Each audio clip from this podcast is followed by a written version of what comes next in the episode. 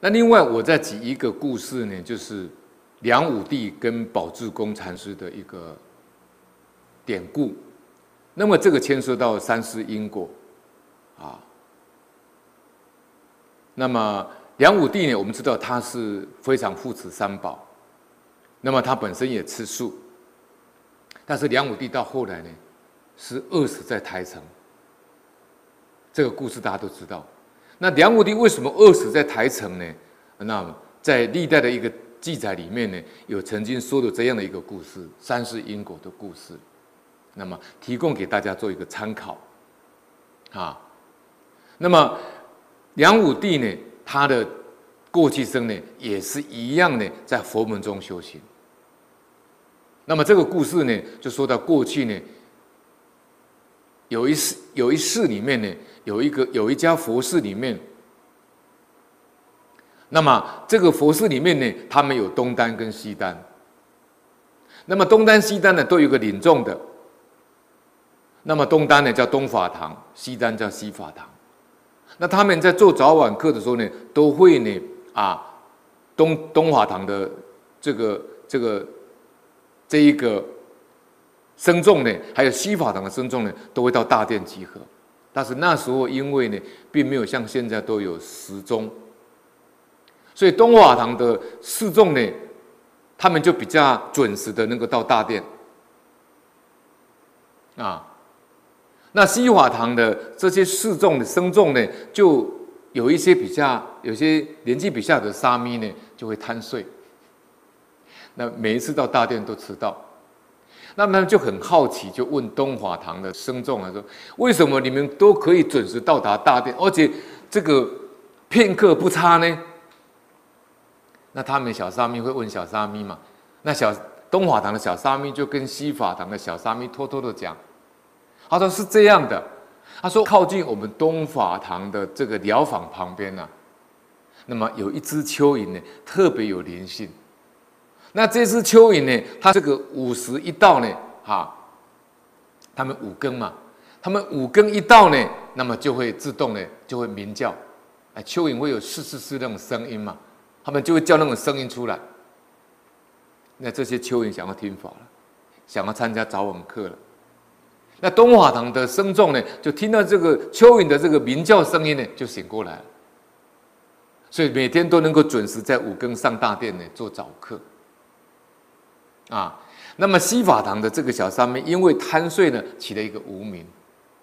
他说：“好，你每天都是靠这些蚯蚓的鸣叫声起床，我就把你害死了，就不让你再听这个啊蚯蚓的鸣叫声，看你们能不能准时。”他起了一个恶念呢，这个小沙弥起了一个恶念呢，他就有一天趁东华堂的人不在，他就烧了一。这个一锅的肉水，就在那个蚯蚓，他找到那个位置啊，在那个蚯蚓那个穴洞穴里面呢，他把整个肉水倒进去了。倒进去以后呢，那当然了，蚯蚓就死掉了。死掉以后，东华堂的僧众回来以后呢，啊，非常的难过，可惜，他们就为他呢这只蚯蚓呢做做法超度。那么蚯蚓因为他听法的缘故呢，他超度以后得人生呢，出世当樵夫，就是砍柴的，捡木材的。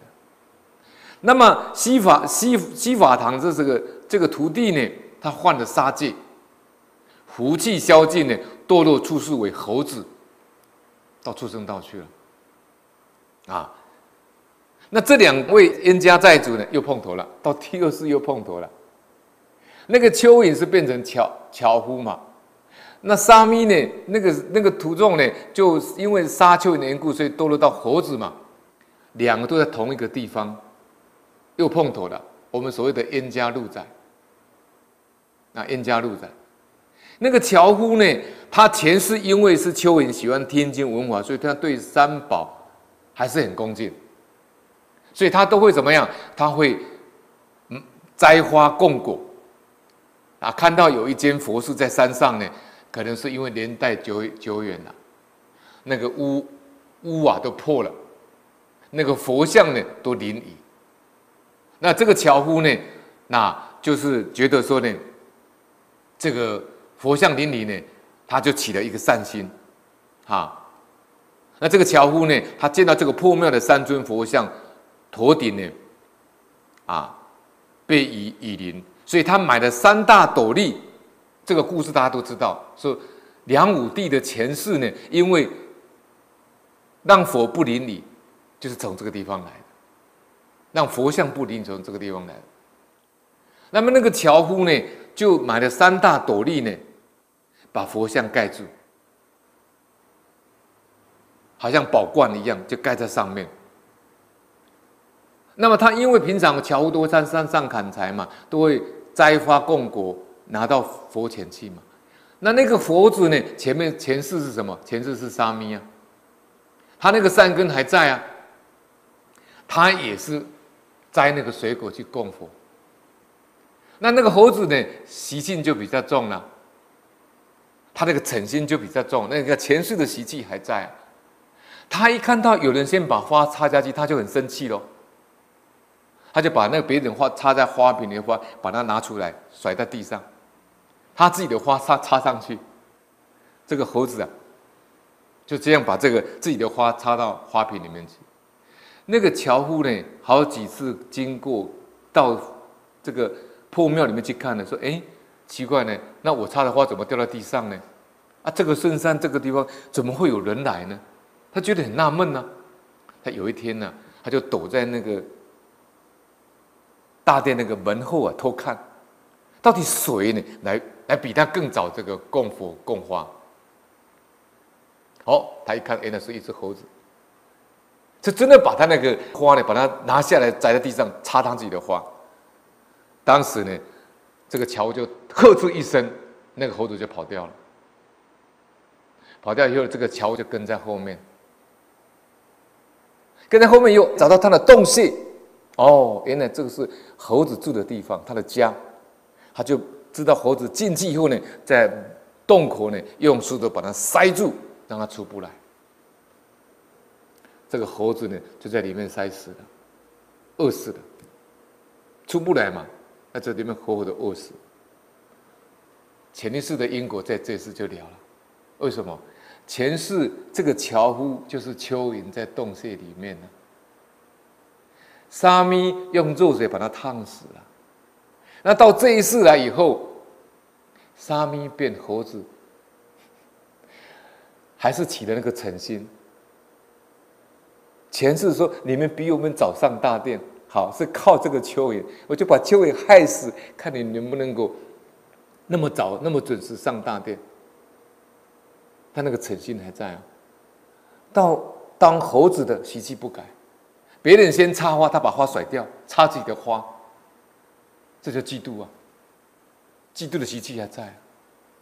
前世也是嫉妒啊。为什么你比我早到大殿？你看那个习气很难断，非常难断。你不透过忏悔，不透过改过，你不透过拜佛、拜忏、拜那个占茶忏，或者大悲忏，很难断除。而且你还在境界里面去历演练心呢，还去锻炼。好，那到第二世来的时候呢，那个猴子变成要还命了，所以因果不空啊，相续不空，轮转不空，所以猴子在洞口里面被这个樵夫把他害死了，就还上次的命债。那么那个樵夫呢，寿命终尽以后，因为他用斗笠呢遮佛像有功德，所以呢投胎出世为这个萧啊萧明言，萧衍，萧衍就是什么？就是梁武帝的俗家名字，他的俗名啊叫萧衍。后来的梁武帝。那么那个猴子呢？后来死掉以后呢，又去魏国出世为名字叫侯景。侯景，那历史上确实有这个人叫侯景。侯景呢，他后来呢，官拜将军呢，领兵，后来还是什么梁武帝给他收拢的，他是到魏国去啊，他后来呢投靠到梁国啊，梁武帝给他收拢，但是后来呢，侯景叛变，那为什么呢？梁武帝会被困在台城呢？因为当时梁武帝他就请请示呢，这个宝志公和尚说：“我怎么可成道？我可不可以成道？”宝柱公跟禅师跟他讲：“你现在享受荣华富贵，你必须要远离这个荣华富贵啊。”后来梁武帝才迁居到台整去修行。他说：“你要在深山里面呢、啊，要在那边修行呢、啊。”但梁武帝就搬到台城呢，就在那个地方修行。